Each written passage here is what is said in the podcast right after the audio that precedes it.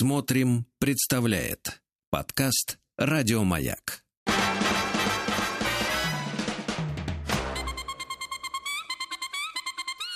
Провокация. Ну что ж, добрый вечер, 17.10, Москва. Мы с вами на канале «Маяк». Это передача «Провокация». С вами ее ведущий Сергей Насибян.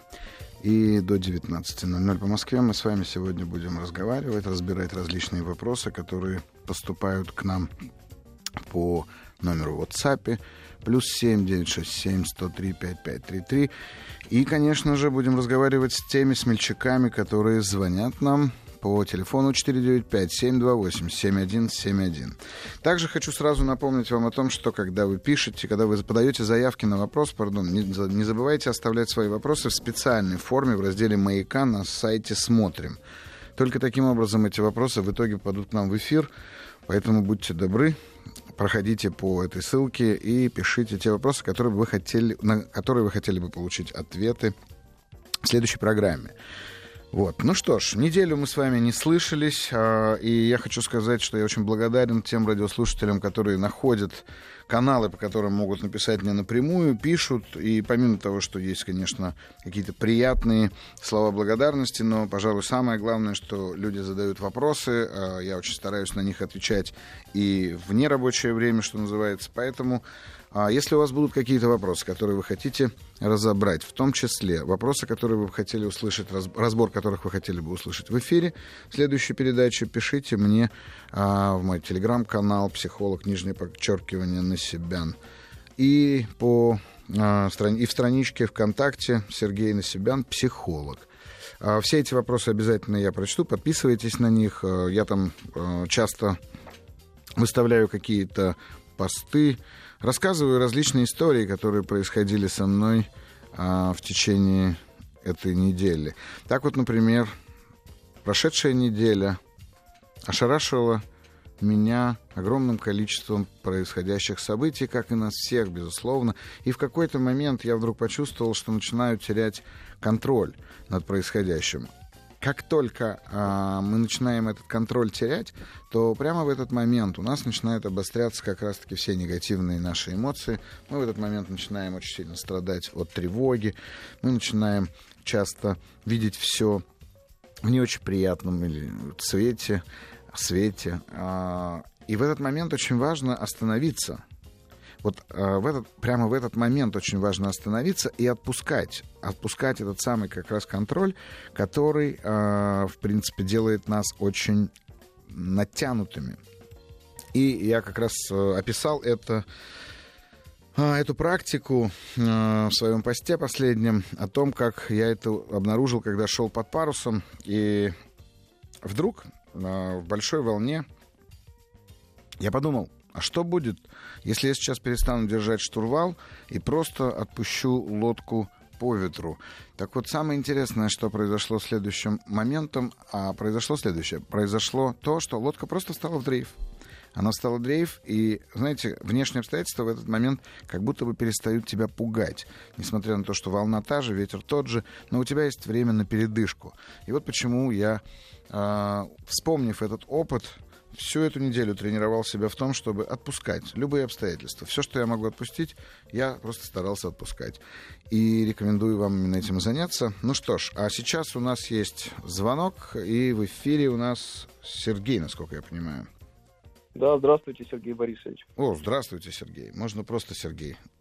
Хорошо. Отлично. Сергей, откуда, общем, вы, откуда вы, Сергей? Я, я из Санкт-Петербурга. М, отлично. Так, да, э, я студент в данный момент, э, последний курс оканчиваю. У меня проблема складывалась, наверное, на протяжении четырех лет обучения, но сейчас она стоит остро, потому что переехал э, жить вместе с девушкой uh-huh. в квартиру. Э, складывается такое э, обстоятельство под названием поиск работы. Э, всем известно к студентам, наверное, сейчас Э, в группе тоже у ребят спрашиваю, что вас тревожит и так далее. Все говорят, ну, многие, бессонница из-за работы и так далее. У меня тоже складывается в последнее время тревога по поводу работы, потому что учусь я в вечернее больше время, uh-huh. там с двух часов и до вечера позднего. И сейчас э, почему-то нет работы, хочется, конечно, я сам по себе учусь на юриста, и хочется что-то по профессии находить. Мгм. Что-то доста- достойно оплачиваемое и так далее. А, И сейчас очень тяжело это делать, и, соответственно, складывается тревога из-за того, что тяжело обеспечить э, нас двоих Мгм. вместе с девушкой и так далее. Мгм. Вот. По- Подскажите, пожалуйста, что с этим сделать, как отпустить эту самую тревогу, возможно, поискать какие-то выходы из этой ситуации. Сергей, а вам 20-21 год, да, я правильно же понимаю? 20, да, мне. 20. Вот вы очень интересно задали вопрос, с вашего позволения. Я прочту, как вопрос я вижу в письменной форме. Хорошо? Да, пожалуйста. Вы пишете, какой год не получается найти работу хорошим заработком с частичной занятостью в достойных компаниях? Что делать? А вот на вопрос, что делать, я скажу только одно. Конечно, искать. А вот теперь давайте поговорим о том, что вы мне сейчас сказали. А, Самая сильная фраза, которую я услышал а, в вашем монологе, она звучала как «сейчас очень сложно найти работу». Вы несколько раз это слово повторили. И скажите, а вот сейчас сложно, а когда легко было или когда легко будет, по-вашему? Когда я приобрету, наверное, квалификацию, специальность, которая на рынке сейчас важна. Ага, то есть сейчас вы имеете в виду, пока я не приобрету э, имя на рынке, пока я не приобрету достаточного опыта и квалификации. Да, Ага, но вы его не приобретете, потому что сейчас трудно найти работу, и вы ее не найдете тогда. И если- приобрету, приобрету к окончанию обучения, и... но все равно будет Тогда так же, вопрос как диплома. вы упомянули. Вопрос диплома. Нет, смотрите, тогда вопрос диплома. К окончанию обучения это вопрос диплома. Если вы говорите о том, что вам сейчас необходим, вот слово сейчас вы говорите, вам необходим опыт или, например, имя, которое вы а, приобретете в результате вашей работы, то тут возникает вопрос, а как вы его приобретете, если работу не найти? Вот если вы ее не найдете, как вы ее приобретете?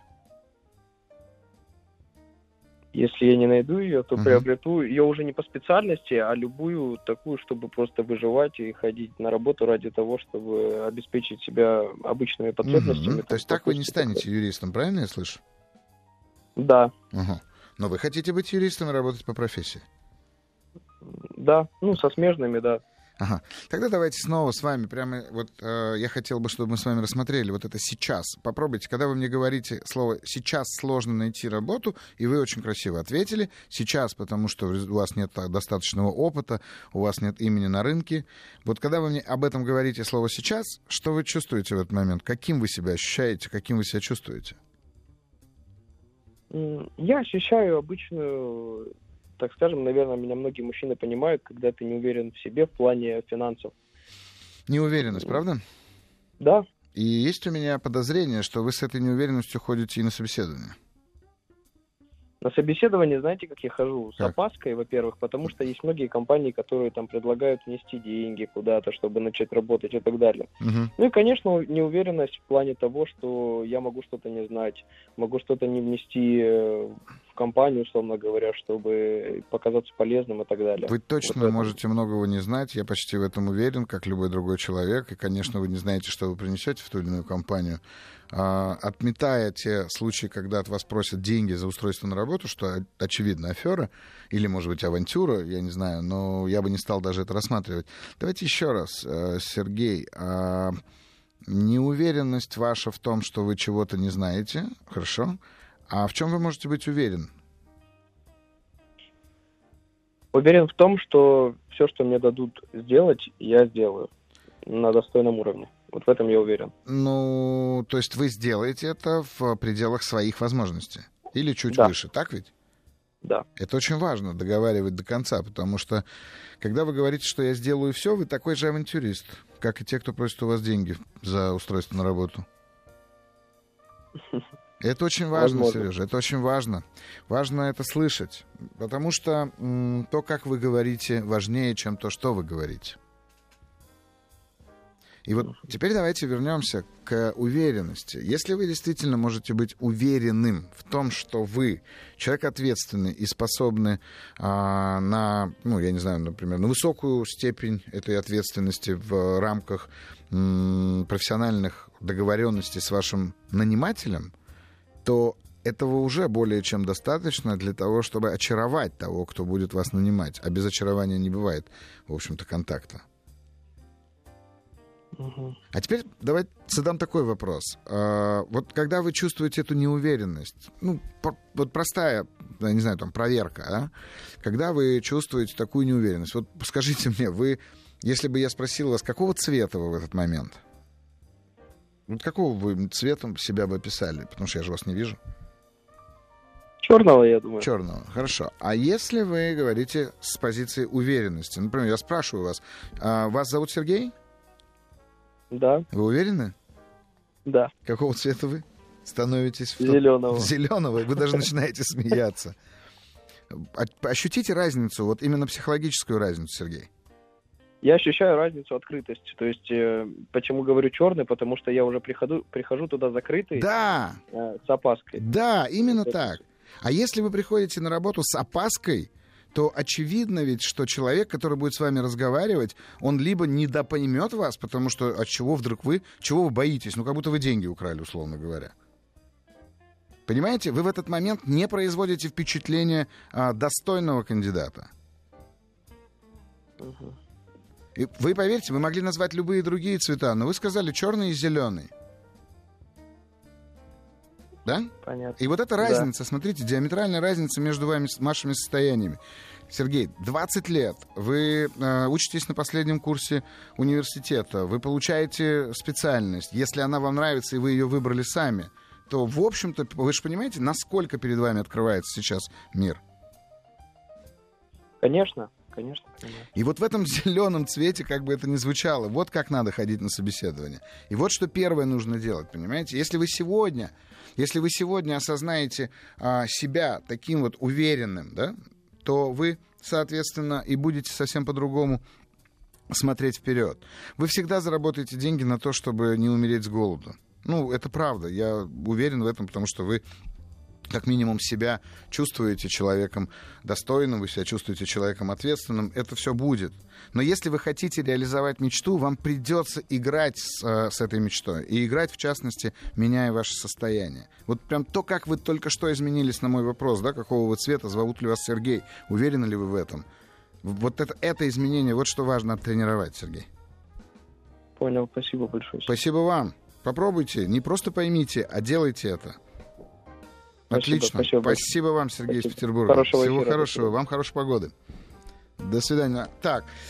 А, у меня сегодня спросили, а в чем смысл провокации? А вот провокация как раз-таки заключается в том, что наша задача вызвать на себя того, кто не дает человеку, например, быть уверенным в себе. Вот все, что сейчас произошло с Сергеем, это тоже на самом деле провокация. Но провокативный метод не обязательно заключается в том, что человека надо унижать или сжигать в сарае, поверьте мне. А у нас есть еще один звонок в студии. А, и я хочу его слышать. Добрый вечер. И вам тоже здравствуйте. Сергей, да. Я Варвара. О, какое красивое имя. Здравствуйте, Варя. Спасибо большое. Можно Варя, кстати? Да, конечно. Супер. Откуда звоните? Москва. Mm, прекрасно. А, у меня такой вот, э, как сказать, вопрос или история, наверное, поделиться хочу с вами. Uh-huh. А, я познакомилась с молодым человеком, который, ну, как сказать, а, когда мы с ним общались, ну, в социальных сетях, мы с ним познакомились, uh-huh. и э, я сразу как-то, когда я вот общаюсь в социальных сетях, я сразу понимаю, нравится мне как-то, не нравится, там, не знаю, вот, в течение там какого-то времени, там, не знаю, ну, может быть, даже, да, наверное, даже один день я это понимаю, мой это человек, я не знаю, как вам объяснить это, вот, и потом через четыре дня он приехал в Москву, он живет в Подмосковье, мы с ним встретились, ну, общались. Э, и я как бы поняла сразу, что это не совсем мой человек, с которым, ну, я хочу строить как бы отношения. Uh-huh. Вот.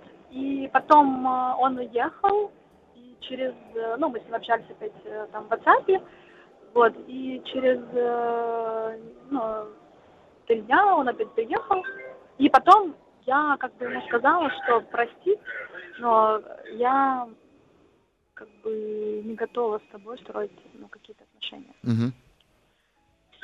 Вот. И после этого, даже то, что я ему сказала, он все равно не продолжает писать в WhatsApp. Я просто хочу понять. Простите, почему. продолжает что? Ну, писать мне А, в WhatsApp. писать, ага. Я хочу понять, почему он это делает, когда я... А он мне такой еще такой вопрос ну, написал. Получается, что Варвара, я не свой человек? Так. Вы же ему сказали уже, что он не ваш человек. Ну да, да, как бы, А ну, он я, как бы не я- а понял. я, я еще такую фразу сказала, что как бы я не хочу с тобой играть. Как бы Мгм. я вот такой человек, что я говорю открыто. Мгм. что вот, вот. И он, и даже после этого он все равно продолжает мне как бы писать, что вот я хочу с тобой встречи, там я приеду, давай, а он говорит, «Дав- давай я приеду, и мы с тобой вот серьезно эту тему поговорим. Мгм. Так, и в чем же вы хотите моей помощи или какой у вас вопрос ко мне? Ну, я, я, как, как еще ему рассказать, чтобы, ну, не обидеть его совсем? Ну, Варя, вы знаете, вам сейчас, возможно, покажется грубым то, что я скажу, но мне вообще безразлично, что там с ним происходит, потому что говорю я с вами. А вот вы в самом конце вашего монолога выдали себя для меня. Это то, на что я хочу направить ваше внимание. Самая интересная фраза, которую сказали, сказали, я не хочу с тобой играть. И вот тут вы мне рассказываете о себе. А почему вы не хотите играть, Варя? Варя, что мешает? Я, я, я, я как, как врач не могу не спросить у вас, а вы должны будете мне ответить. Вам сколько лет? 35. 35 лет. Это самое время поиграть. Что значит не- вы не хотите играть? И вот уберите оттуда, я не хочу с тобой играть. Я не хочу играть, вот где боль. Потому что я уже давно, у меня нет, э, ну, скажем так, серьезных отношений вообще. То есть, как бы я встречаю парень, я понимаю, это не мой мужчина, это не мой мужчина, как бы, и я не продолжаю.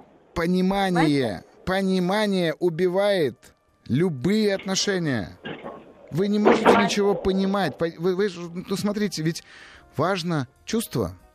Наверняка вы когда-то читали какие-то романтические книжки, правда Вот же? для меня это важно, конечно. Конечно. Конечно. Но вы убиваете свои чувства, если вы пониманием работаете со своими отношениями. Если вы понимаете, ваш это человек или не ваш человек, вы почувствовали, не мой человек, отлично. Да, Но это никак да. не отменяет идеи игры, правда же, Варвара? То Ну, есть, э, если нет чувств, все равно надо продолжать как-то, ну, брать развлекайтесь роль. в эпистолярном жанре. Вы представляете, как многое вы можете сказать письмом, как многое вы можете внутри себя оттренировать в письме. А сейчас есть феноменальные возможности быстро доносить письма. Вы можете писать ему имейлы, вы можете писать ему поздравительные открытки, я не знаю, вы можете отправлять ему смс и так далее. Понимаете? Интересен, как бы, мужчина. Зачем я буду это делать? Вы, вы, вы, интересны вы себе. А, Вот вы, ваша игра, вот же все, что, что важно. понятно, понятно, понятно. Вот, понятно. Я спасибо, да, вот эта фраза, я не хочу играть. То есть вот это Да. еще мне вот это нельзя говорить. Ну, понятно, да. Вот, вот в этой фразе То вы мне выдали играть. свою защиту Да, от отношений, да. конечно. Я не хочу Ну да, играть. интересно, Любая да. женщина требует от мужчины, чтобы он к отношениям относился серьезно. Даже вы любите так говорить, мне нужны серьезные отношения. Даже вы это сказали. Серьезные отношения. А нафиг они нужны, эти серьезные отношения? Кому они нужны? Ну, слишком- знаю, просто примеры вокруг э, людей, которые пытаются там что-то донести, дать совет. Что там Называйте это своими именами. Например, я э, хочу выйти замуж. Ну, даже в замужестве не обязательно быть серьезной. Я желаю вам, Варя, чтобы вы полю- полюбили себя больше всего на свете, и главное, чтобы вы полюбили то, как вы играете, чтобы вы играли с этим миром. И всего лишь Спасибо, навсего Сергей. этот человек всего лишь, ну, как сказать, одна из снежинок, падающих а, в снежный день, вечер, пардон. Понимаете? Да. Вот играйте, настройте, Играете, се- нас- настройте значит, себе эту игру. На роли, да? Конечно. Да, спасибо. Прекрасно. Это, по-моему, это прекрасный совет, потому что только вокруг советов, но вы для меня авторитет. О, я не Поэтому- хочу быть вашим авторитетом. Я хочу, чтобы вы научились себя слышать. Спасибо вам, Варвара. Спасибо У вас вам, очень красивое имя. Спасибо вам большое. Всего доброго. До свидания. До свидания. Ну что ж, смотрите, это же правда самое сложное, что может быть. Э, отношения трудно, отношения сложно, отношения неподъемно. Ну, ведь это становится невыносимым. Девушки, родные, вы же никогда не э, поймаете свои силки, а по-другому я бы даже и не говорил сейчас, ни одного мужчину, потому что сеть ваша настроена на то, чтобы в нее попался только какой-то крупный сом. Ну, слушайте, мужчины на самом деле и так живут очень сложную жизнь. Нам все время приходится спасать Вселенную, а тут еще и в отношениях надо быть серьезными. Я точно, ну, как, я точно за ответственность, но я против такого ужесточения. Слишком серьезно, ну и тогда мужчины никуда не пойдут. Играйте, играйте как можно больше, как можно чаще. Играйте со своими любимыми, играйте с теми, кто просто рядом с вами находится. Ну что ж, у нас сейчас будет небольшой перерыв, а я жду ваших смс по телефону плюс семь девять шесть семь сто три пять три три три. Звоните нам в прямой эфир по телефону четыре девять пять семь два восемь семь один семь один. И если вы оставляете нам вопросы на сайте, то обязательно оставляйте вопросы в специальной форме в разделе «Маяка» на сайте «Смотрим». А с вами я, Сергей Насибян, и мы на волнах «Маяка». Ну, добрый вечер, вечер субботы. И вы на волнах «Маяка», программа «Провокация». Я ее ведущий Сергей Насибян, психолог, коуч, психотерапевт. А, что ж, хочу напомнить о том, что в эти два часа субботним вечером мы с вами занимаемся не тем, чтобы кого-то лечить, не даю советов, помним, и самое главное, не ставим диагнозов. С вами все в порядке. Единственное, зачем стоит звонить э, нам в эфир и задавать свои вопросы, это в попытке вместе найти точку, в которой вы обнаружите для себя вдохновение для того, чтобы изменить в своей жизни то, что уже давно ждет этих самых изменений. И с вами я, Сергей Насибян, еще раз повторюсь. И у нас есть звонок студию, пожалуйста. Алло. Угу. Добрый вечер. Да, добрый вечер, Сергей. Меня зовут Виктория. Ага. Виктория. Очень, очень я из Ленинградской области. Угу. Вот. А, я бы хотела спросить, вот я прослушала ваши эфиры, но они такие старенькие уже по поводу ревности. Вот угу. там вы рассказываете про три вида, да, что есть э, конкурирующая ревность. Угу. Вот. И у меня такой вопрос, э, как можно простить или принять, вот я даже не знаю, прошлые отношения моего мужа с а, другой женщиной, его дочь, получается, и то, что это конкурирующая ревность, я это точно понимаю, просто у меня как бы с ней ну, совершенно разные интересы, разные там, видимо, пути жизни и так далее, в общем. Но я себя ощущаю ну, нереализованной, получается, вот, ну, в отличие от нее. Но это мои доводы какие-то, да. Вот, Тогда я поэтому... слышу, что вы говорите о зависти, кажется, Виктория. Что, да. Ревность ли? Ну... Или, или вы все-таки про зависть э, читали мой текст или слушали эфир? Нет, я, я про ревность. Про ревность, хорошо. Да, Если ревность, про ревность, а, да, да окей. Угу. Если логично, да, что конкурирующая ревность. А давайте так, почему вы себя вообще с ней сравниваете? Ну, потому что я люблю этого человека. Мне кажется, что у него первый брак, вот где он был повенчан, он был прям идеальный. Я не могу понять, вообще любит он меня или нет. Возможно, там у него остались какие-то чувства, там, может, на тонком каком-то плане. В общем, ну, я себя начинаю просто накручивать и пытаюсь стать лучше, естественно, чем я есть. Хотя это, в принципе, наверное, Дорога в никуда. Невозможно. Да нет, невозможно. это, наверное, возможно. Просто да. дорога в никуда. Вы там по дороге как раз и, с, в общем-то, закончите у вас и силы, и терпение. Но, да. Виктория, из того, что я слышу, пока, а, давайте, как сказать, уберем отсюда ревность, а оставим как раз тот факт, что, смотрите, он с вами. Так? Да, этот человек со мной. Да, Ваш мной. супруг, он с вами. Ну, вы полагаете, что у него да. могут остаться какие-то чувства в прошлых отношениях? Ну, да. Могут. Возможно, да. Так.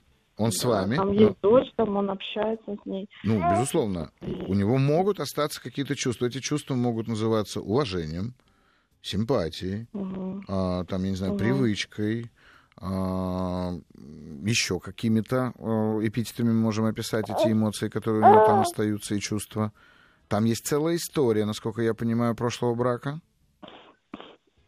Ну да, там 7 лет брака. Отлично. Да, а верно. что заставляет угу. вас сравнивать себя с ней?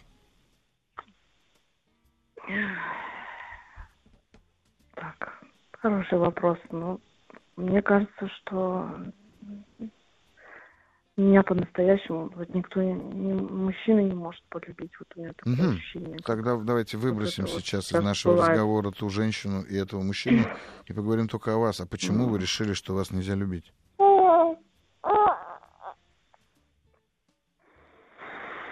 Ну, вот это, видимо, какие-то детско-родительские отношения с Детско-родительские отношения. Где не было, да, где не было отца, где мама там все время занята, была, то есть. А вашего папы вообще не присутствовал в вашей вину, жизни? Что у меня...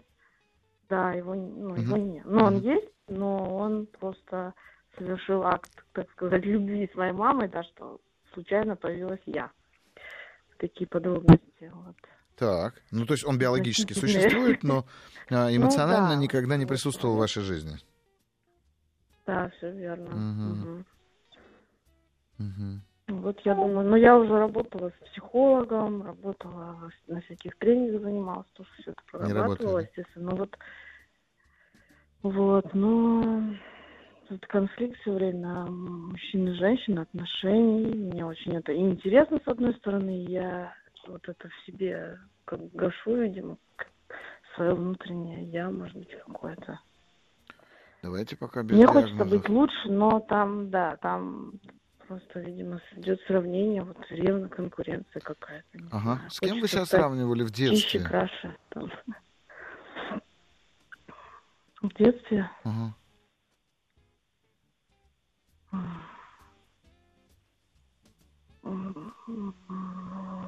Даже вот не знаю, если женщин, женщин вообще, наверное.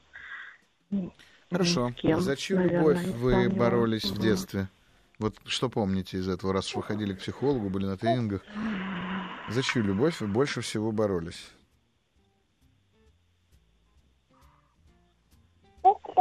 Ну, вот бабушка с дедушкой меня любили там, мне так, кажется. А ну, были... мама, может быть, тоже отчасти там. У этих дедушек и бабушек были внуки другие? Были, но они далеко, они не приезжали, ну, к нам не приезжали. Угу, то ну, приезжали, ними... но как да, да, хорошо. эпизодически, да, угу. эпизодически.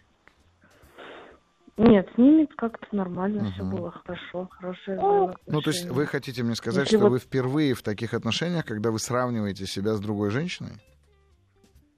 Ну да, да, ага. это ну, у меня вот поздний брак, то есть как бы и вот для меня это казалось бы так все идеально, и тут как-то такая лужа небольшая оказалась. Вот. Угу.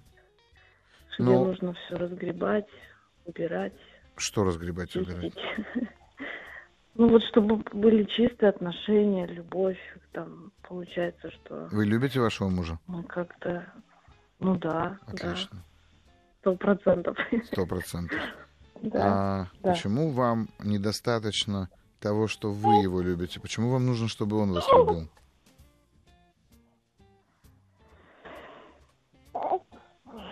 Это же союз двух, двух равноценных ну, хорошо. личностей. Супер. Вот. И Но я немножко он... другой вопрос задал. Почему вам в этом союзе двух, как вы выражаете, равноценных личностей считаете, что э, очень важно, чтобы он вас любил тоже, если вы уже любите? Зачем вам это нужно? Ну, значит, мне не хватает, видимо, да, вот этой отцовской теплоты какой-то любви, угу, заботы угу. и прям признательность какой-то Да, вы же прямо сейчас, Вика, отвечаете мне на вопросы. Вернее, даже не мне, а себе на свои вопросы. Принятие. Смотрите, вы... Ну да, да, да. Да, да в том-то угу. и дело, что вы строите не отношения мужчина-женщина, а вы пытаетесь забрать отца.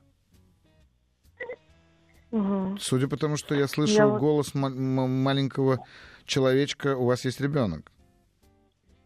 Да, Отлично. Супер, супер. Ну вот смотрите, вы же хотите забрать этого отца. Ну просто вы хотите, чтобы тот отец из той семьи пришел. И вместе с ним, чтобы пришел и ваш отец, которого не было в вашей жизни. Вот чего на самом деле вы боитесь.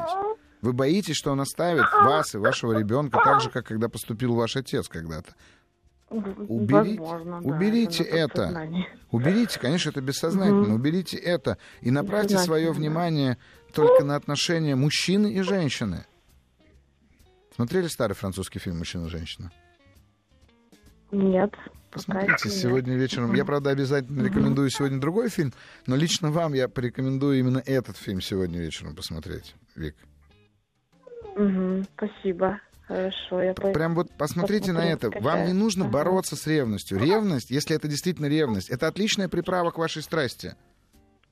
Отличная приправа, но только ревность может стать тюрьмой для вас и ваших чувств. Потому что если вы будете себя сравнивать с той женщиной, если вы будете продолжать его ревновать, то вы закроете себя в эту самую тюрьму, и вы закроете в эту тюрьму еще и свои чувства.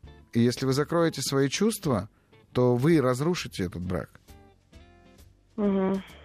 То есть, получается, я сравниваю с вернее, хочу вернуть отца. Чтобы... Вы хотите оттуда отца вырвать, да. да. Вы хотите, чтобы он ничего там не оставил. Потому что там нет мужчины в тех отношениях.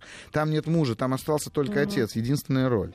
И вы ее пытаетесь вырвать оттуда. Угу.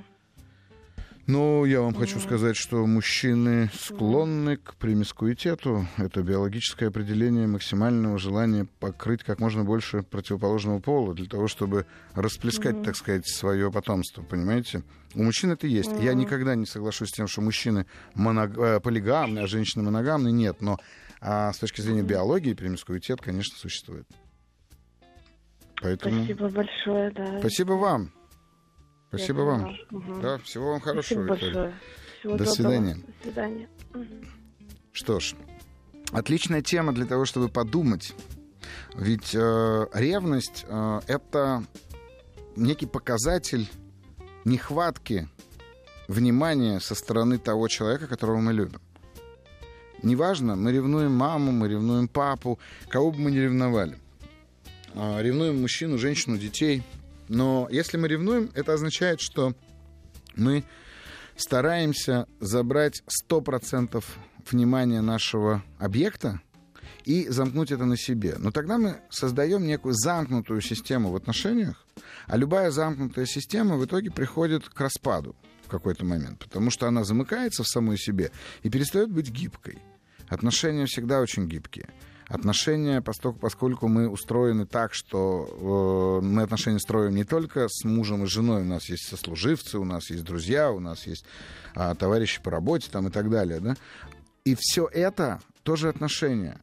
И если мы захотим заменить своему партнеру абсолютно все эти роли, то не дай бог, чтобы у нас это получилось. Потому что скучнее ничего быть не может. Просто на секунду представьте себя, что вы с вашим партнером заперты в маленьком сарае, и никого, никого, кроме вас двоих, там нет. Представляете, что там будет? Я настоятельно рекомендую всегда исследовать свою ревность и понимать, что ревность — это приправа, прекрасная приправа к блюду под названием «любовь». Ну и звоните нам по номеру телефона 495-728-7171. Пишите свои вопросы в WhatsApp по телефону плюс 7967 103 5533. А я буду стараться ответить на все ваши вопросы, которые придут нам в эфир. С вами Сергей Насибян и программа «Провокация на маяке». Ну что ж, добрый вечер. Субботний вечер, и вы на волнах «Маяка». С вами программа «Провокация», и я, ее ведущий Сергей Насибян, психолог, психотерапевт, коуч.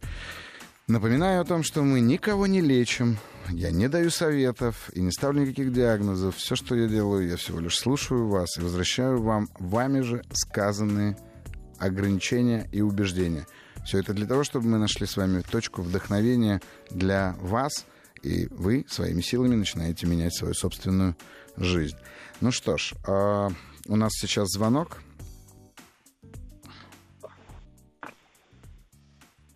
Добрый день. Алло. Добрый день. Здравствуйте, Сергей. Благодарю вас за внимание к моему вопросу, потому что сейчас действительно это очень важно для меня. Меня зовут Марина. Очень приятно. Я Очень приятно, спасибо. Мне 55 лет, и 16 из них я живу в Москве.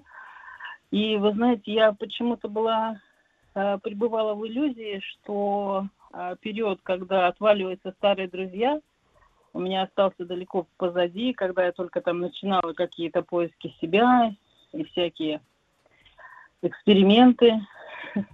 Uh-huh. А в этом году мне почему-то приходится переживать это снова. Угу.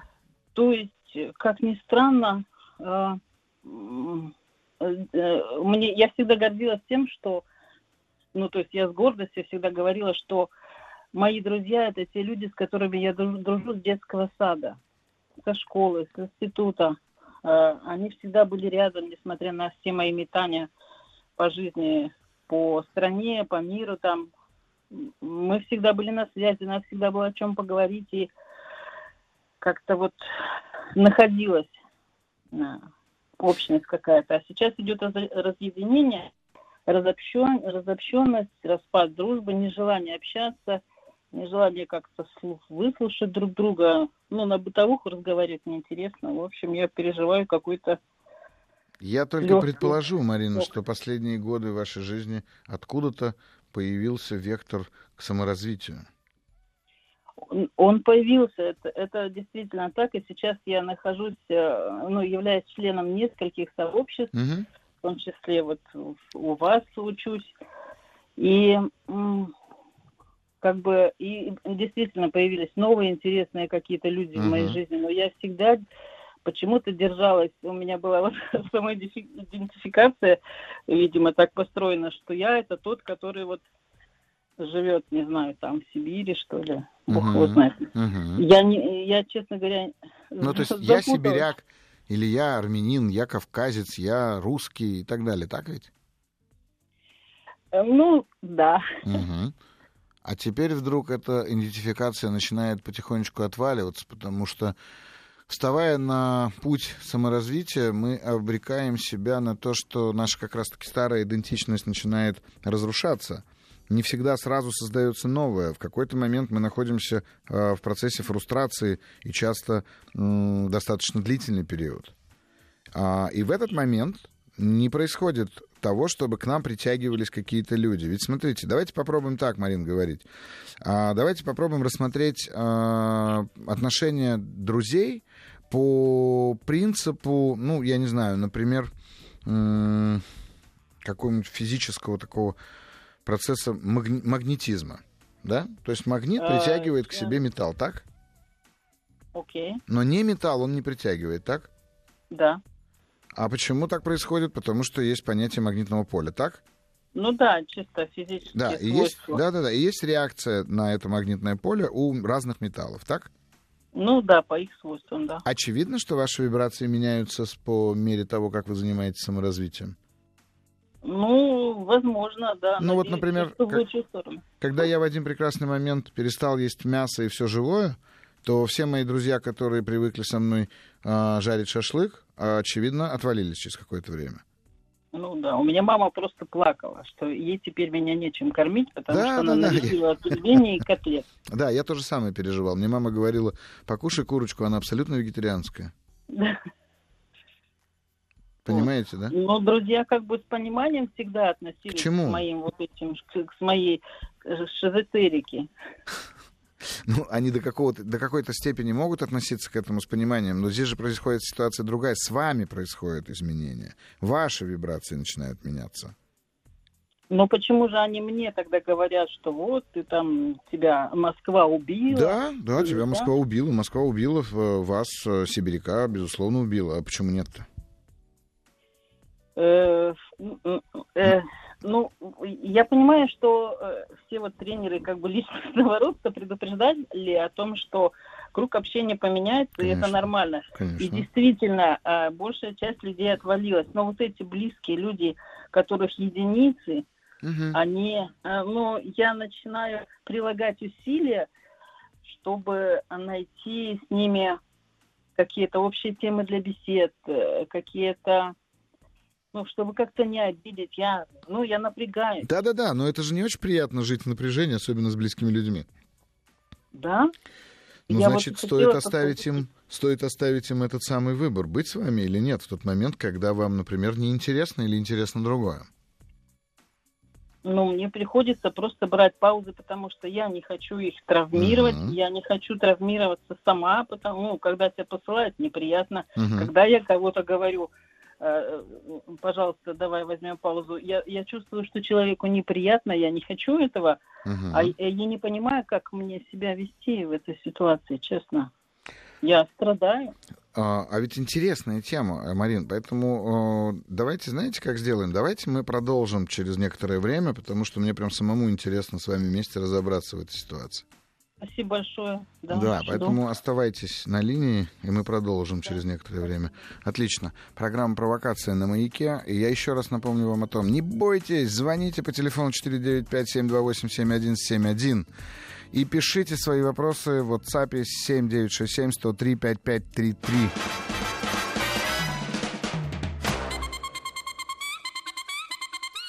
Провокация. 18.10, субботний вечер, мы на «Маяке», и мы продолжаем разговор с Мариной. Мы говорим о том, как чувствует себя человек, когда его окружающие не могут, не успевают, не поспевают за его э, ростом, за его развитием, за его изменениями. Марина? Или не разделяют, допустим, какого-то... Да, или не разделяют. Угу. Да. И я как раз хотел спросить. Во-первых, пока мы были на новостном перерыве, э, нам пришла такое пришло смс. Э, эх, моя тема, пишет Маруся. Чувство предательства, чувство предательства по отношению к старому другу, который не успевает за моим личностным ростом. Но мне эти отношения уже в тягость. Вот, так что, видите ли, Марина, у вас есть э, сочувствующие, что называется. То есть тема не только ваша. Да, я ничуть не сомневалась в этом, потому что действительно я слышу это от людей. А, мы приходим вот в новое сообщество, и нам там хорошо, уютно, но мы там не можем показываться друзьями, потому что мы еще не съели все эти пуды соли вместе. Мы как бы, ну, единомышленники, хорошие, добрые приятели, и говорим на одном языке, там, да, допустим, там, приверженные действия, например, uh-huh. и прочие терминологии, uh-huh. да. Но я пока не чувствую, ну, то есть вот пока шла новостная лента, я думала о том, что вы, наверное, спросите меня закономерно, от чего бы я хотела а, от этой ситуации, наверное. Э, и я бы сказала, что я хотела бы, чтобы, ну не то чтобы все оставалось как прежде, но вот это вот узнавание какое-то взаим, ну, взаимное, то есть при, приятие, то есть я хочу оставаться, с одной стороны, тем же, кто я и есть, по сути, но и хочу меняться одновременно. И хочу, чтобы при этом в, в, как бы в обеих фазах мне было комфортно с этими людьми. Ну, в общем, я понимаю, что это какое-то немного эгоистичное, какое-то детское даже может быть желание. Ну, же, да, сами так. себя. Это очень детское какое-то такое желание, а, чтобы было как прежде. С одной стороны, вы объявляете о том, что вы хотите изменений, вы начинаете меняться сама, вы начинаете менять а, ваше, в этом смысле, окружение не только людей, но и качественно менять начинаете свой образ жизни. И в то же время существует такое детское убеждение и желание оставить все как есть. Но а, это не всегда возможно. А, даже нет, это никогда невозможно. Я понимаю. Да, а смотрите еще какая э, происходит ситуация. Сейчас вы начали разговаривать сами с собой, э, задавая вопрос за меня и отвечая на него. Заметили, да? Да? Не, не, нет, в этом нет ничего страшного. Заметили. А теперь я все-таки задам вопрос, который я хотел бы задать. Да. Марина, а на кой черт вам друзья вообще? Эм, какой черт? Ну, вот такой... Я пыталась просчитать ходы. Вы пытались просчитать меня? Ну, возможные повороты. Да зачем? Зачем, Марин? Ну, не, чтобы не выглядеть дурой, когда вы спросите, зададите вопрос, на который я... А так я же могу дать вам время целого эфира, вы можете сами с собой разговаривать в этом смысле, а я потом в конце скажу... А, а в конце я просто скажу, угадали вы с вопросом, который я планировал задать или нет. Это же как играть в орлянку с судьбой. Ну, и все-таки, правда, вопрос, вопрос, э, не, не просите прощения, все хорошо, Марин, я просто, правда, вопрос. Зачем, друзья-то? Зачем вам это определение? друзья, ну, чтобы они меня принимали, наверное, чтобы я их тоже не боялась, я не знаю. Ну, то есть вам спокойно, когда у вас есть теплота, друзья? Близость. Теплота, ну, да. близость, да. Обратите ну, внимание. когда не надо объяснять. Если надо объяснять, то не надо объяснять. А тут такие бывают. Да ну, нет, Марин, смотрите, я вот слышу же, вы вам страшно? Вам ну страшно, ну, когда да. вы начинаете двигаться, и вы стараетесь найти людей, которые способны разделить с вами эту тревогу. И остановить меня, за, за, за, заикарить. Да, ну, а, слово такое, слово такое заикарить. Но точно остановить, придумала. точно остановить, угу. потому что наши друзья как раз-таки, они стоят на вышках по периметру нашей вот этой самой зоны комфорта, в которой мы находимся всегда. И друзья любят нас, это правда.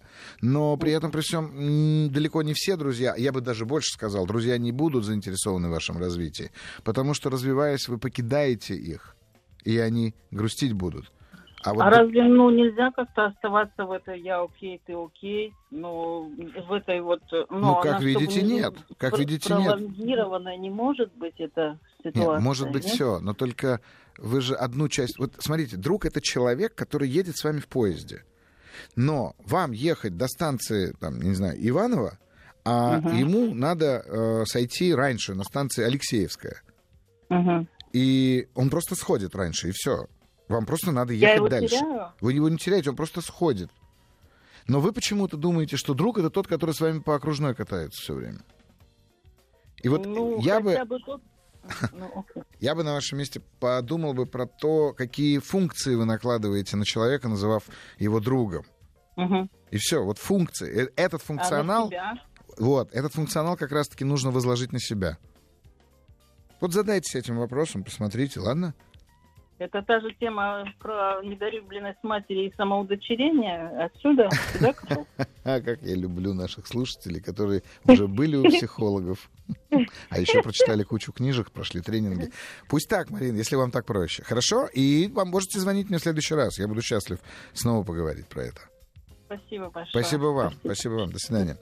До свидания. Ну, я надеюсь, сейчас э, я достаточно понятно выразился. Понят, э, слышно меня, может быть, было немного не так, в том смысле, что э, мой вопрос на черта вам, друзья, э, он, конечно, достаточно провокационный, э, но он про то, что мы возлагаем на друзей часто обязательства и э, какие-то действия, мы ожидаем от них, чтобы нам было спокойнее но они не обязаны нам это делать.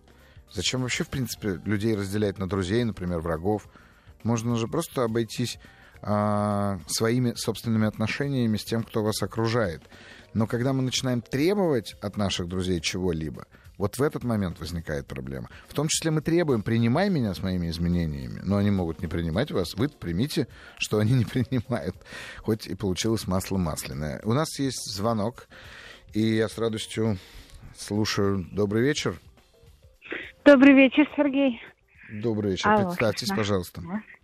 Меня зовут Ульяна. О, отлично. Я вам как-то уже раньше писала, а вот сейчас решила позвонить и не жалею. И Впрочем, не жалеете очень... уже? Не...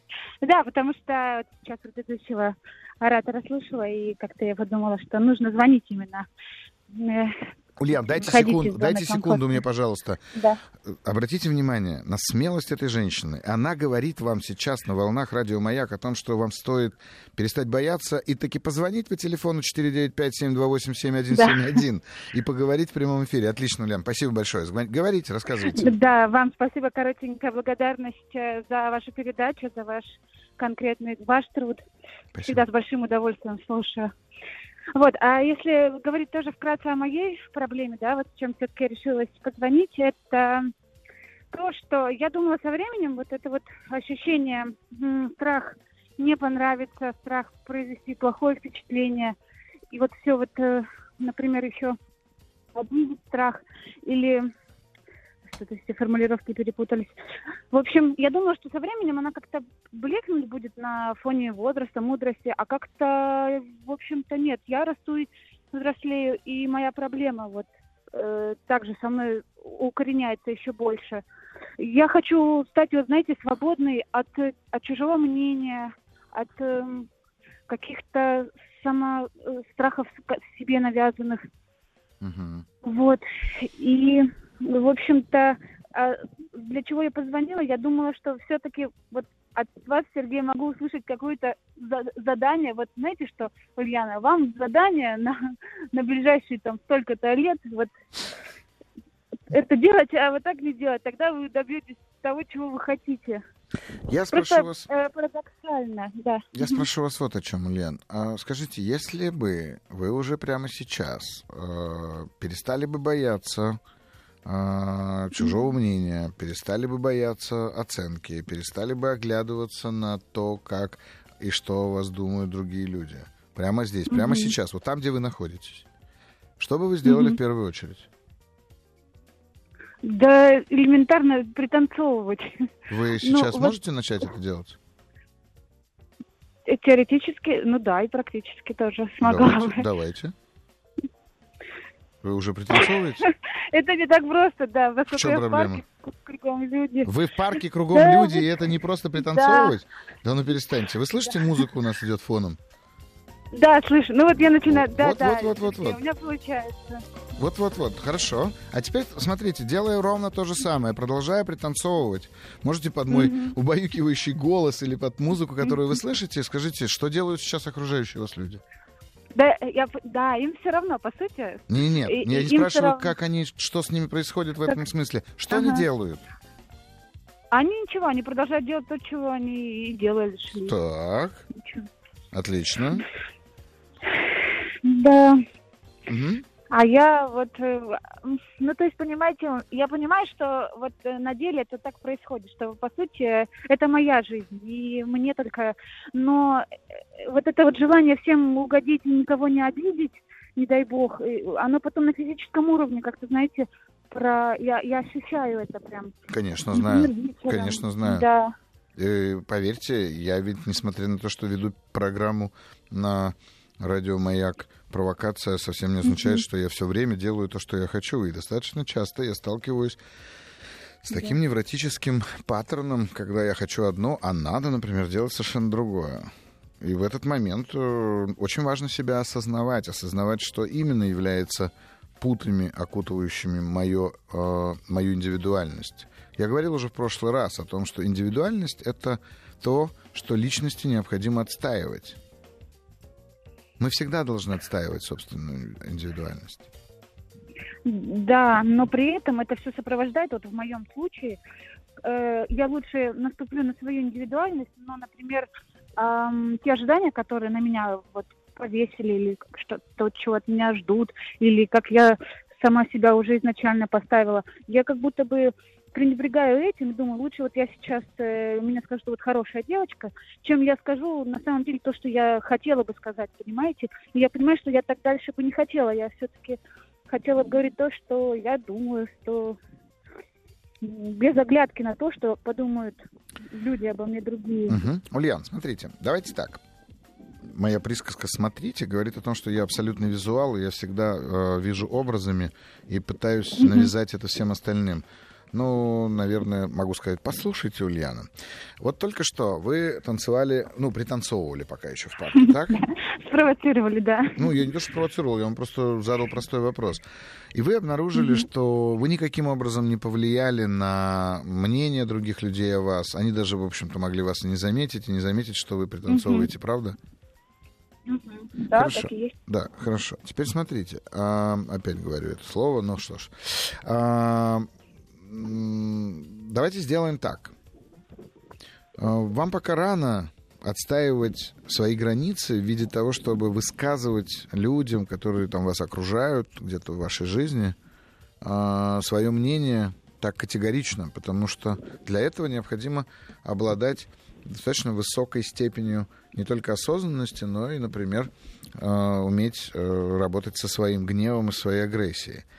А что, если mm-hmm. я предложу вам сделать следующее? Вот в течение недели поставьте себе будильник на разное совершенно время, а чтобы он в течение дня звонил там, ну, я не знаю, 4-5 раз. И вот в этот момент, ну, или какое-то любое другое напоминание, но с э, разной регулярностью, чтобы вы не привыкали. И в тот момент, когда это срабатывает, Задавайте себе тот же самый вопрос, который я только что задал. Если бы я была абсолютно свободна от страхов, прямо сейчас, если бы я была сейчас абсолютно свободна от а, мнения окружающих, если бы я прямо сейчас была бы абсолютно свободна от а, идеи, что обо мне люди думают что-то там, да? Mm-hmm. Что бы я сделала прямо mm-hmm. сейчас? Вот как, как вы мне только что честно, искренне, абсолютно ответили, я бы пританцовывала, возможно, там тоже будут такие же очень простые вещи. Возможно, вы где-то запоете. Возможно, где-то вы просто начнете улыбаться, как, а, простите меня, не о вас, но, как говорят, как дурочка, да? А, а возможно, вам захочется распустить волосы, а возможно, вам захочется скинуть обувь и пройти босиком. А, ну, то, я же не знаю, что произойдет, но если это не выходит за рамки границ других людей, то есть это не нарушает их вот, безопасности да. И вашей, угу. делайте такие угу. вещи пять раз в день, не менее. Угу. Хорошо, отлично. И Таким вот образом, вы потихонечку да. расширите спектр своего собственного проживания этого, этой тревожности. Потому что тревожность это абсолютно, ну, скажем так, она, во-первых, психологична, потому что, как mm-hmm. ее называл э, Зигмунд, наш незабвенный Фрейд, он называл ее, э, господи, вылетело из головы слово, как он ее называл. Так вот, эта тревожность ложная, э, и поэтому она абсолютно терапевтична. Вы можете сходить к психотерапевту, психологу, можете пойти к, я не знаю, неврологу, условно говоря, и вылечить это, да? А можете как раз-таки таким способом расширить спектр а, вашего переживания. То есть вы расширите а, спектр этого переживания и а, научитесь с этим работать. Поэтому сделайте то задание, которое я вам дал. Хорошо? Да, Сергей, благодарю вас. Спасибо вам. Спасибо, Спасибо вам большое, Лен. Да, до свидания. А, что ж, у нас есть еще несколько минут до того, как мы а, уйдем на новости, и я, наверное, отвечу на вопросы, которые поступают к нам в эфир. Итак, у нас вопрос, который задают. Подскажите, пожалуйста, можно будет узнать, в какой программе Сергей сможет ответить на мой вопрос? Дату я имею в виду. Uh, уверен, если uh, можно ответить на этот вопрос, то вам, конечно же, это сейчас скажут. Uh, но я, честно говоря, не понимаю. Вы напишите, пожалуйста, свой вопрос. И не забудьте, что когда вы пишете вопросы, вы отправляете эти вопросы в специальной форме в разделе «Маяка» на сайте «Смотрим». Э, обязательно надо дойти до этой формы, там надо сделать несколько итераций. Ну и также, конечно, если вам нужно ответить прямо, то почему вам не позвонить, в конце концов, по номеру телефона 495-728-7171? Или пишите в WhatsApp прямой эфир 7967-103-5533. А, благодарю вас, Сергей, за отзывчивость и вразумление. Счастье — это когда тебя понимают. О, тут, знаете, наверное, не соглашусь, потому что ну нет, я, я знаю, откуда эта фраза, но понимание — один из самых сложных психических процессов в отношениях между людьми. А, понимание вообще в целом для личности, когда мы формируемся как личность, а, вот в процесс понимания он, наверное, заключительный, а, является заключительным, когда мы можем говорить, что личность сформировалась так, как стала понимать. Счастье — это когда тебя понимают. Мне приятно, что вы так меня отмечаете, но я желаю вам найти все-таки свое собственное счастье без меня и других людей. Скажите, Дима Зицер будет на маяке? Ну, вопрос, наверное, не ко мне, поэтому я никак не отвечу на этот вопрос. Но он есть. Хорошо. Итак, вопрос. Здравствуйте. Uh, у меня Страх открыть свое дело, страх аудитории, страх, что не получится, страх потерять деньги. Был свой бизнес с 96 -го года, разорилось в 2008 Оставались долги, долгое время не рассчитывалось. И теперь страх нового бизнеса. Ага. Хороший как бы вопрос, но только тут вопроса самого нет. А, Ирина, 47 лет, поделилась своей этой историей, и, наверное, это очень ценно, потому что эта история м, знакома многим. А, происходит ведь очень просто. А, мы по мере своей собственной жизни накапливаем разный опыт, как отрицательный, так и положительный. А часто мы можем это метафорически описать как положительный опыт у нас в кармане в виде белых камушков, а отрицательный в виде черных камушков. Но только есть один нюанс. А, с белыми камушками крайне сложно себя ассоциировать. И мы себя начинаем ассоциировать исключительно с черными камнями. А, иначе мы себя ассоциируем с негативным опытом. Вот здесь нужно разорвать эту негативную прослойку. А, звоните нам в эфир, и я расскажу, как в лично вашем случае. Добрый вечер на канале Маяка. Мы с программой «Провокация» и я, Сергей Насибян, ее ведущий. Что ж, я а, приглашаю вас всех в эфир, который вы можете выйти по номеру телефона 495-728-7171 или пишите свои вопросы в WhatsApp плюс 7967-103-5533. И я напомню о том, что мы с вами здесь разбираемся в ситуациях, в которых вы оказались, и вам сложно из них э, выйти в связи с тем, что вы не видите каких-то элементов э, этой ситуации. Так вот, моя задача не дать вам совет, а приподнять вас над ней для того, чтобы вы, так сказать, смогли увидеть ее более обширно. И тогда найдете свою возможность и найдете свое вдохновение к этому. Так вот, э, помимо звонков в эфир и смс в эфир, я предлагаю вам еще задавать свои вопросы. Подписывайтесь на мой канал в Телеграме «Психолог», нижнее подчеркивание «На себя».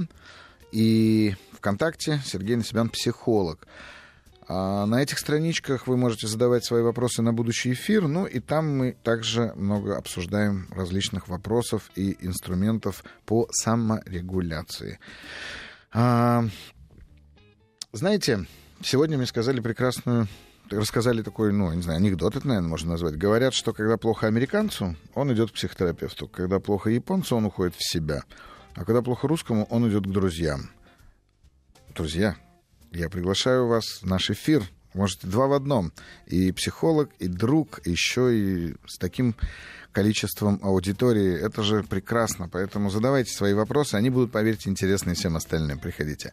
И у нас есть звонок э, в студии. Здравствуйте. Здравствуйте. Представьтесь, пожалуйста. Меня зовут Марат. Я звоню из Москвы. Здравствуйте, Марат. Мне 43 года. Вот, и вопрос вот какой. Ну, в целом в жизни все хорошо, семья, бизнес, все происходит своим чередом. Но, тем не менее, э, отслеживаю, анализирую события, себя в том числе. Угу. И вижу, что периодически очень часто натыкаюсь на страхи определенного характера перед принятием решений, например, в том же там, бизнесе, например. И понимаю, что эти страхи, они мешают в этот момент очень сильно. Угу. Вот. И понимаю, что в тот момент, когда ты в этом, пусть мимолетном, но все-таки в состоянии там определенного страха находишься, теряешь uh-huh. контроль над ситуацией, это однозначно. Uh-huh. Теряешь контроль, а он очень важен в тот момент. Вот э, ищу инструмент, как отрегулировать эти моменты внутри себя прежде всего. А почему страх принятия решения а, вы, Марат, связали сейчас с контролем над ситуацией? Дайте чуть больше вводных, как это связано для вас. Ну как, ну, например, э, допустим, представим, что происходят переговоры, и чтобы они происходили в нужном ракурсе для угу. инициирующей стороны, скажем так, эти переговоры, все-таки нужно, я считаю, контролировать. И бывает, что достаточно большое количество аудитории приходится контролировать. Это раз. А, аналогичный страх возникает, когда, например, постигают мысли о том, что бизнес не может стоять на месте, ему нужно развиваться, и нужно для этого больше усилий прилагать. Uh-huh. Возникает много возражений, и, когда нужно принимать определенные даже микрорешения, все равно сталкиваешься с таким же мини-страхом. Uh-huh. От этого избавиться. Uh-huh. Ну, при этом, конечно, не сломя там голову, идти и все. Же тоже не совсем верно. Приводит к печальным последствиям. Видимо, страх э, предыдущих каких-то, ну, предыдущего опыта аналогичных ситуаций позволяет где-то останавливаться и, может быть, немножко побояться. Uh-huh. Пока инструментом является только вот это. Вот uh-huh. Остановиться, побояться пережить, переждать и идти дальше. Может быть, есть что-то прогрессивнее. Ну, самое прогрессивное все-таки всегда будет классика, но мы сейчас попробуем разобраться. А, а вот прям тревога, когда надо принять решение? Да.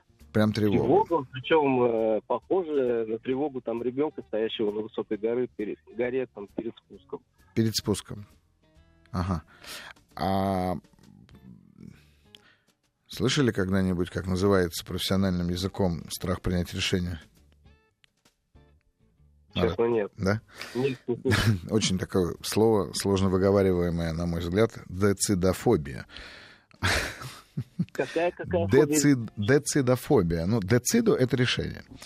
А, ну что ж, хорошо. А, тревога, высокая степень тревоги а, перед принятием решения. И это работает, а, вернее, это возникает в каких-то определенных ситуациях, в частности, в бизнесе. Правильно я слышу? Правильно. Угу, угу. Хорошо. А, тут, понимаете, как вариант с монеткой ведь не подойдет, скорее всего, да? Нет, абсолютно не подходит. Да, потому что там есть некая ответственность, насколько я понимаю, которая может быть отложенная, например, во времени, да, или как-то она может э, касаться других людей относительно вашего решения, так?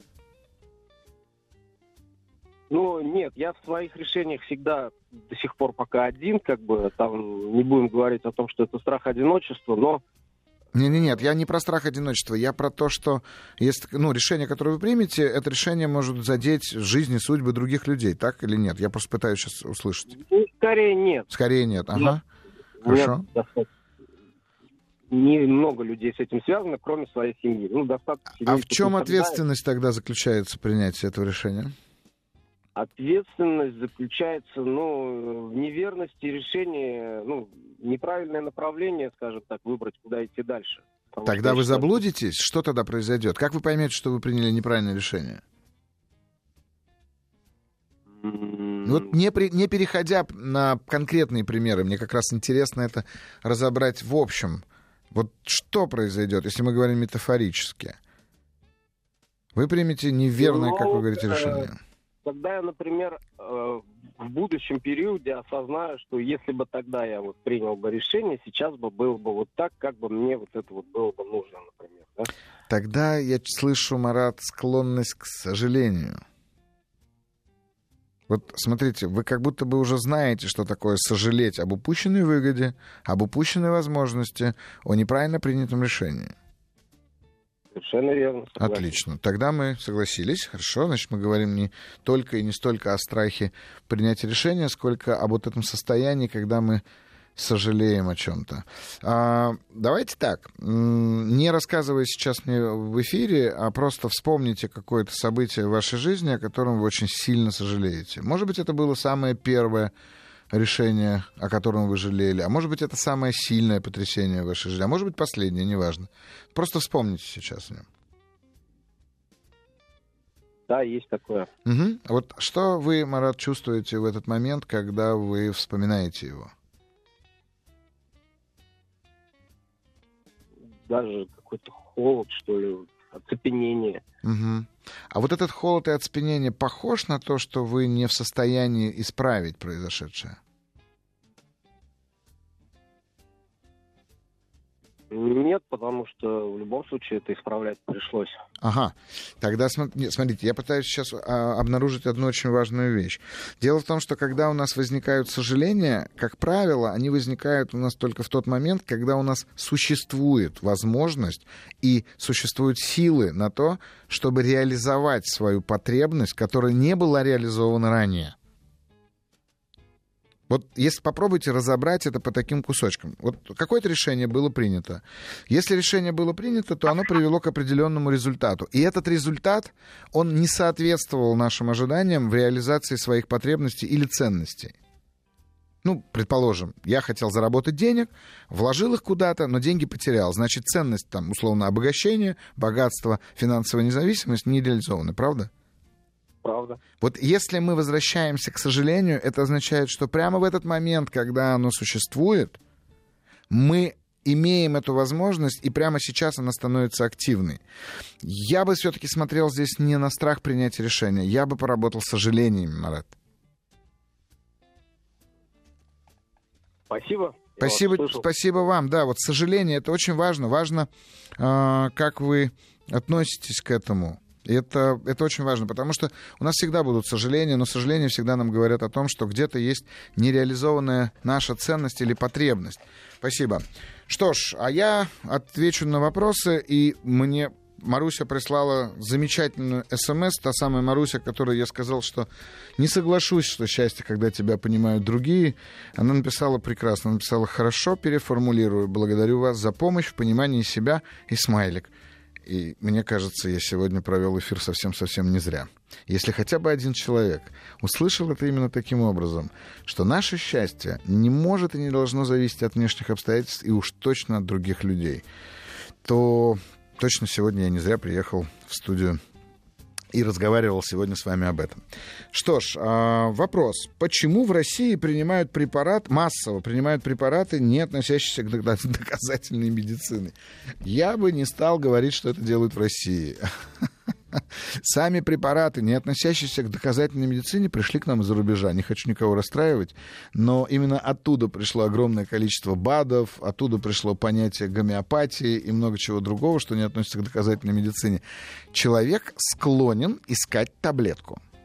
И если вы меня спрашиваете, как у психолога, то именно поэтому. Потому что человек склонен искать таблетку. Мы не хотим брать на себя ответственность, и поэтому мы не хотим разбираться с психосоматическими основами нашего заболевания. Мы хотим, чтобы нам дали вкусную таблетку, желательно вкусную таблетку, чтобы она была сахарная. Я ее выпил, и все прошло. Вспомните, как это делали в детстве ваши мамы. Я тебя сейчас поцелую в животик, и все пройдет. Я дам тебе шоколадку, и все пройдет. Вот поэтому, поэтому человек слаб, и старается все время найти помощь в другом. А, у нас сейчас будет э, небольшой перерыв, а вы звоните нам по телефону 495-728-7171 и пишите нам на WhatsApp плюс 7 967 103 55 33. С вами Сергей Насибян, программа «Провокация», и это «Маяк». Звоните, и будем разговаривать с вами о том, что же происходит в вашей жизни и что мешает вам прямо сейчас получать удовольствие. Добрый вечер. 18.52. Москва. Октябрь. И наш эфир радиостанции «Маяк». И Сергей Насибян, ведущий программы «Провокация», психолог, коуч, психотерапевт. Два часа мы с вами уже в эфире. Разбираем разные ситуации, обстоятельства, которые возникают у людей в жизни. Я напомню, что в этой программе я никого не лечу, потому что уверен, что с вами все в порядке. Я стараюсь не давать вам советов, хотя иногда вы их просите, но вы точно получите ответ на тот вопрос, который вы зададите по телефону плюс 7967 103 5533 или позвонив по телефону 495 728 7171. Что ж, обещал, что сегодня э, в конце эфира и, как думаю, дальше в каждой программе я бы хотел рекомендовать вам фильм на эту неделю, лучше бы на завтра, воскресный вечер. Это фильм который можно было бы отнести к понятию фильмотерапии. А, часто, как вы могли слышать по сегодняшнему эфиру, нам, людям, не хватает похвалы от других. Часто ограничением является риск выразить собственную индивидуальность, потому что мы зависимы от мнения других, потому что мы болезненно воспринимаем критику и оценку окружающих. И очень часто нас сковывает такая эмоция, как стыд, которая раскалывает нашу индивидуальность и даже добирается до нашей личности, расщепляя ее на того, кто нас судит, и того, кто нас же защищает там внутри себя. И в этот момент мы расстраиваемся. Нас становится как будто бы трое, если бы так ошибочно э, разобрать э, слово «расстроиться». И вот нас трое. Один тот, кого обвиняют, другой тот, кто обвиняет, и третий тот, кто защищает. Я рекомендую вам к просмотру фильм, который называется «У зеркала два лица» с Барбарой Стрейзен в главной роли. Фильм про то, как, э, ну, вы все знаете, наверное, как выглядит Барбара Стрейзен.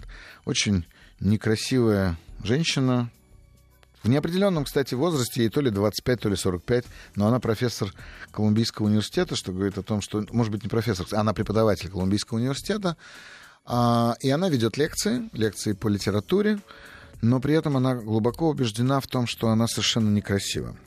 И эта убежденность рождается у нее от того, что ее сестра родная очень красива. Она смирилась с тем, что с ней происходит, но однажды по тогда еще объявлению в газете, которые она обнаруживает, она знакомится с профессором этого же университета, а, Грегори Ларкин. А, и этот профессор математики абсолютно такой шизоидный тип нарцисса, наверное, даже я бы сказал. Он абсолютный абстракционист, то есть он разговаривает о каких-то абстрактных темах математических и так далее. Он э, абсолютно сух в своих чувствах. Ему нужна женщина вообще даже не для чувств, а просто чтобы было не скучно, а еще желательно... Он, он еще настаивает, чтобы у нее была ученая степень в этом объявлении.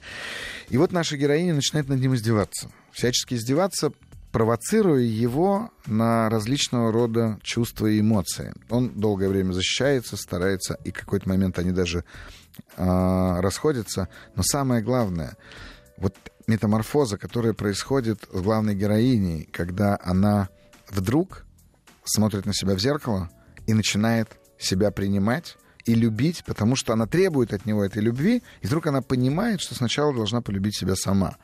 И вот та метаморфоза, которая происходит с ней, а она из рационала, такого скептика с жестким юмором, становится вдруг очень красивой, нежной, очень возвышенной такой барышней.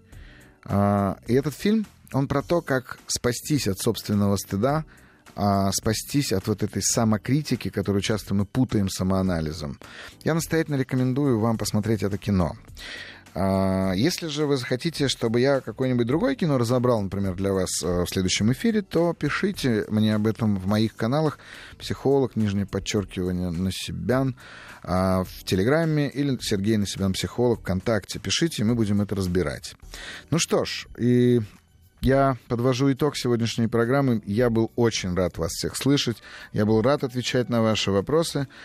А, это передача «Провокация» на «Маяке». С вами был Сергей Насибян. Спасибо. До следующей встречи в субботу.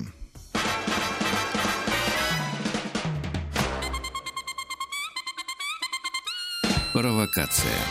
Еще больше подкастов «Маяка» насмотрим.